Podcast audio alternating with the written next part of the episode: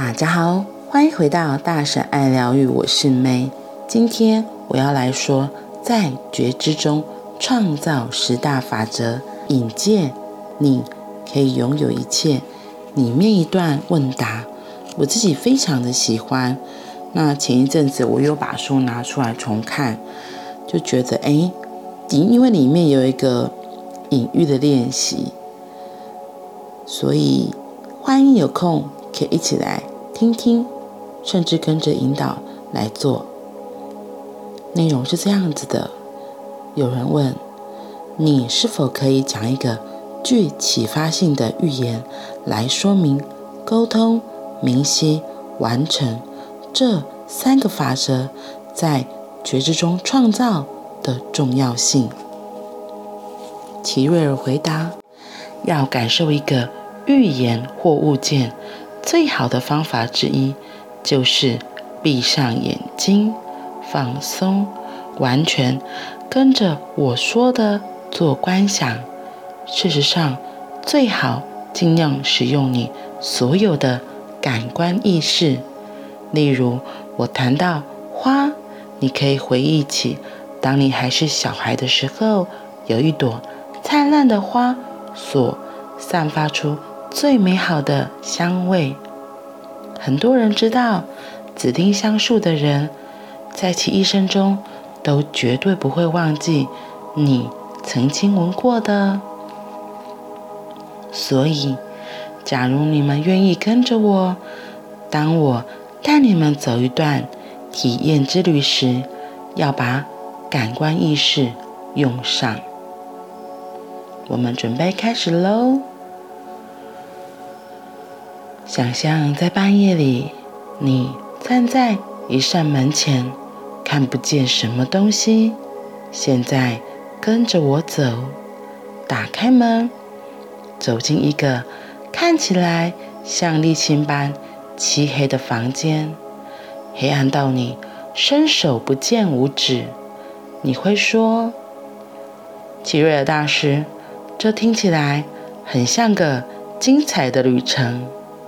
嗯，在我们做完之前，可能是的，就像在其他房间一样。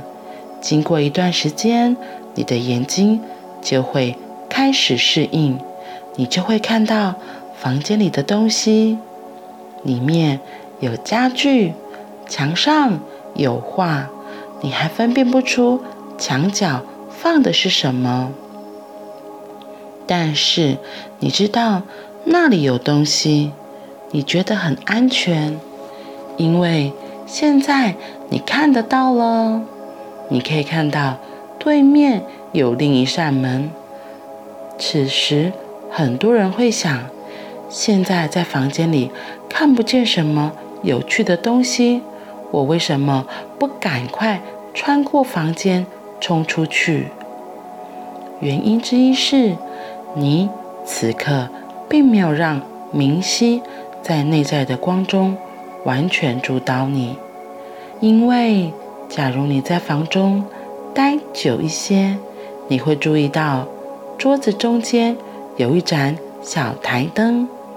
假如你走过去触碰台灯的开关，它会为房间带来更多亮光，更多明晰。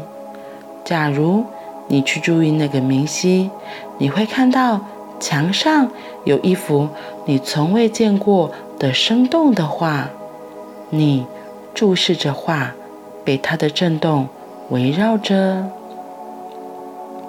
当你站在那里，眼睛专注于眼前的桌子，你会注意到一朵美丽的玫瑰花已经绽放。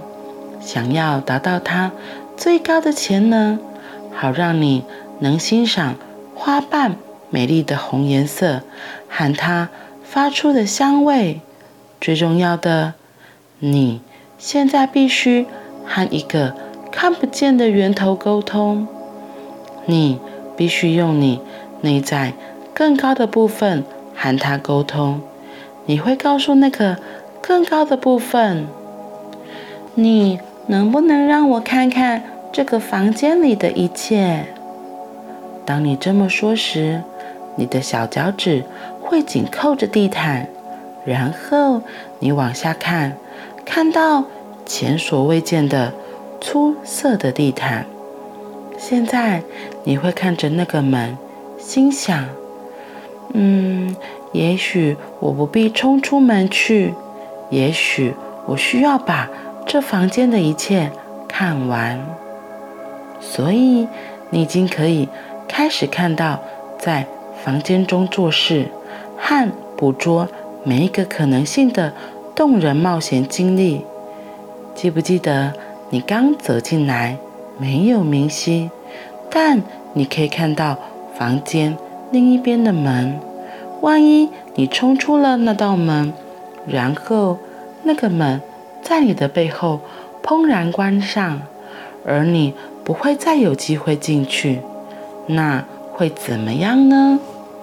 你就不会再有机会去看到那幅美丽的画，你不会看到那朵漂亮的玫瑰花。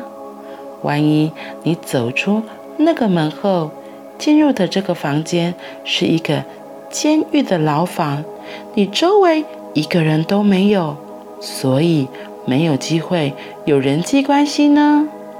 跟着我想一想，你。难道不会想要至少在这个世界上有对美丽事物的回忆？所以你看，因为你没有从一个门奔向另一个门冲出去，造物者把你带进一个世界。